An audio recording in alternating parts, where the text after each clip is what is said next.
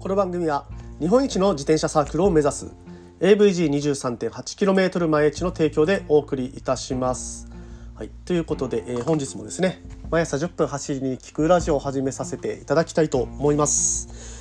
今日はですねあのちょっと私憂鬱なんですよね。まあ、月曜だからっていうことではなくて、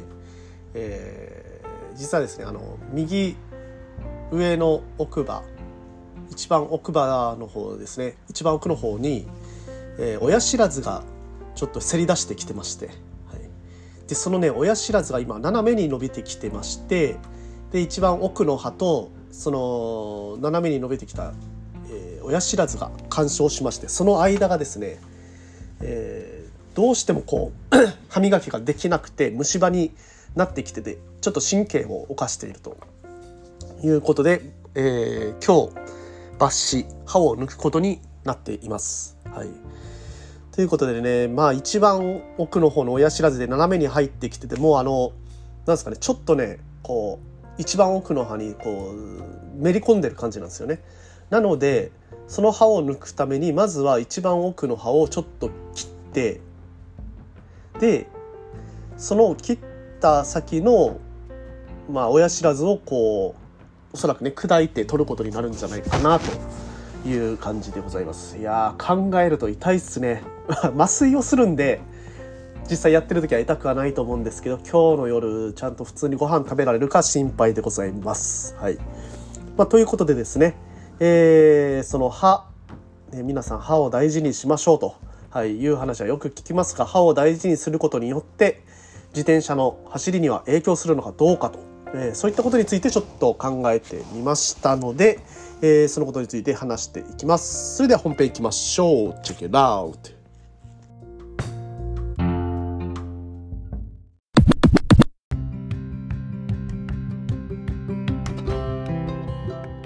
はいどうも改めましておはようございます。森健でございます。沖縄一周自転車ツアーのツアーガイド AVG23.8km 毎日の広報そして AT ツアーコーディネーターの卵として活動しております。ということでですねえ本日はねえー私が歯を抜くのが憂鬱ですという話から、えー抜歯まあ歯を抜いた場合というかね歯とまあ自転車の、えー何ですかねパフォーマンスについてどういう関係があるのか歯と自転車のパフォーマンスについてという、えー観点で話をしていきたいなと思っています。まあねあの歯についてはね結構ね気をつけていたんですよねずっと気をつけててその虫歯にならないようにとかっていうのでちゃんと歯を磨いてはいたんですけれどももうね奥歯の奥のあの親知らず親知らずと歯ってもう接してるんでその間ねえー磨けないんですよね。あのそこまでねまず届かないんですよね。指とか手が。あの歯ブラシもなかなか届きづらいところ、うん、なんですよね。まあ今はもうそこに歯ブラシ届かせるとすごい激痛が走るのでちょっとねもう激痛と戦いながら磨いてはいますけれども。まあそういう、えーことになる前にちゃんと磨きましょうということでね、えーちなみに私のおすすめの歯磨き方法まあ、歯のキープ方法ありまして爪楊枝法の磨き方というのがあるんですね。で爪楊枝法のブラシでなんかちょっとね V 字になってるブラシがあるんですよ先っちょが細くなってて、まあ、先っちょに向かってこう V 字型にあのーなんですかねその羽というか、えーが並んでるんですけれどもそのね爪楊枝法っていうので磨くと歯茎も健康になるし、まあ、歯茎のマッサージも兼ねた磨き方ですよね歯茎も健康になるし、えー歯間のあの歯と歯の間のゴミっていうのもすぐあの簡単に取れるようになります。これはね、あのー毎日毎日ちゃんと続けることによってこの24時間以内で思考っていうのが固まっていってでその固まったところから虫歯になっていく、まあ、その原因を除去できるというような磨き方あのまあ本当はあのフロスとかまでやった方がいいみたいなんですけれどもフロスまでやるとね時間がないという方はとりあえずこれから始めてみるっていうのもねやらないよりはいいのかなということでおすすめでございます。爪楊枝法の、えー歯の磨き方。で爪楊枝法の歯ブラシっていうのもね Amazon の方で売ってますので私も本当にあのー10本セットで買ったりしてますねこれ、いやこれはねおすすめでございます。ということでね ちょっと、えー、脇にそれましたが、えー、早速ね、えー、話させていただきたいと思います。で私がね今回参考にした、まあ、サイトというか文献は日本学校歯科医会。まあ日本の学校の歯科の医会ですね。まあ小学校とかね。そこら辺の、えー、児童のあたりから歯をきれいちゃんとあのきれいにしましょうみたいな、ね、歯をしっかりと整えましょうみたいな学会でござい学会の資料でございます。うん、で、えー、まあそのよく学校とかで体力測定とかある時にその歯の噛み締めをする人しない人とかであとあの重心がこうグラグラする人しない人っていうのはその歯の噛み締めとかと関係があるのかっていうのを研究してる資料がありましたのでまあ、それをもとに、えー、自転車にその歯がどれぐらい影響するのかということをちょっとね、えー、考えていけたらなと思って、え、今回話をさせていただきます。でまず噛み締め力ですね噛み締める力です単純に噛み締める力っていうのは筋肉の、まあ、どこに影響するのかっていうことを考えていきたいと思います。でえー、っとですね噛み締めをすることによって効果がある種目とそうじゃない種目っていうのがその学校小学校の体力測定の中でもありましたということでまず噛み締め力が効果があるというような競技。これはですね懸垂ですね。こう鉄棒を握って、えー、ぐっと上げると体をぐっと持ち上げるあの懸垂ですね。懸垂はこう噛み締め力が効果あるというような競技ですとなってます。で効果がない競技。逆にねその噛みしめる噛みしめても噛みしめてなくてもあんまり、えー、この距離が伸びないとか記録が伸びない競技としては遠投というのが挙げられますね。あのボールをハンドボールみたいなボールを遠くまで投げると。いうような競技については噛みしめはあまり関係ないと、まあ、瞬発力のある筋肉を使うから一見ね噛み締めも必要になるのかなとかって思ったりしますけど実はね関与性は低いということでした。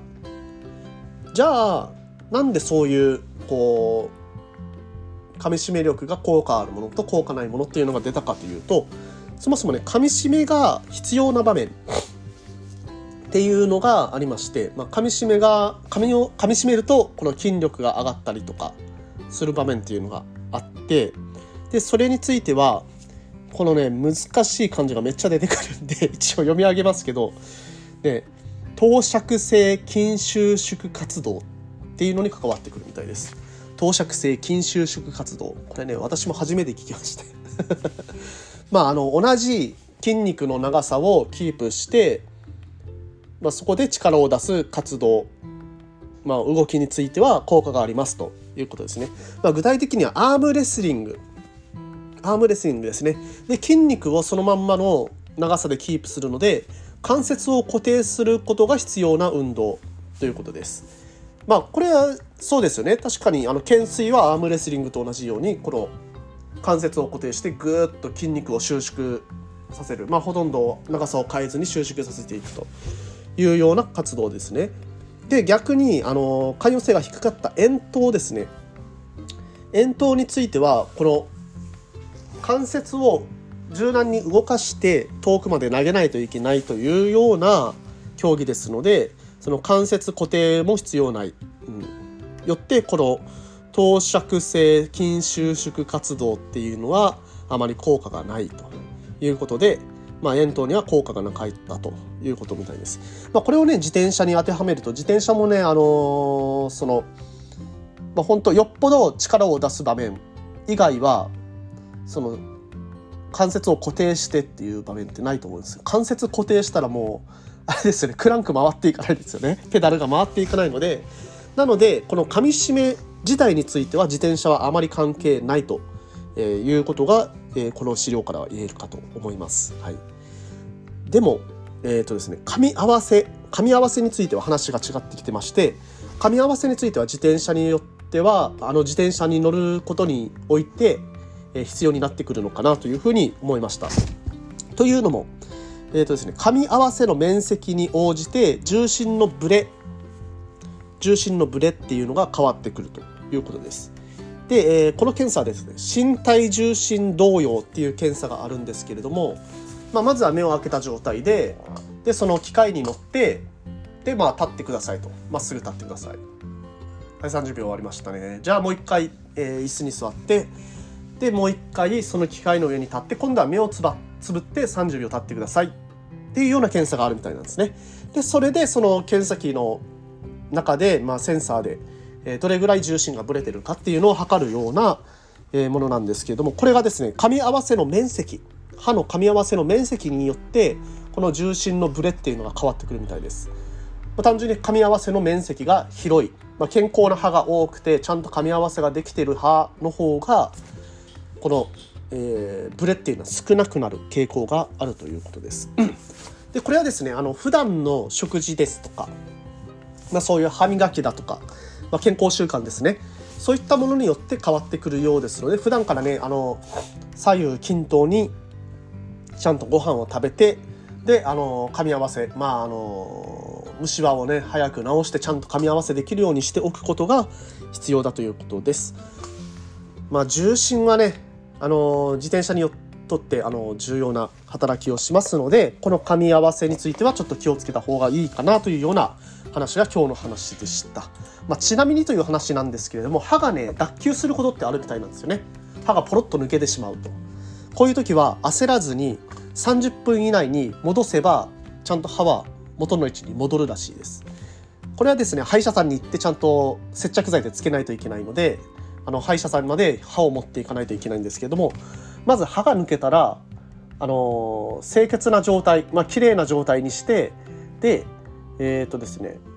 まあ、保健室とかであれば歯の保護液っていうのがあるらしいんですけどなければ冷たい牛乳の中に浸す。冷たい牛乳乾燥させたらもうくっつかないらしいので乾燥させないように冷たい牛乳の中に浸してで歯医者さんまで持っていく。でこれを30分以内でやればほとんどの場合くっついてであの場合によっては神経も復活するということですので、まあ、もしね歯がポロッと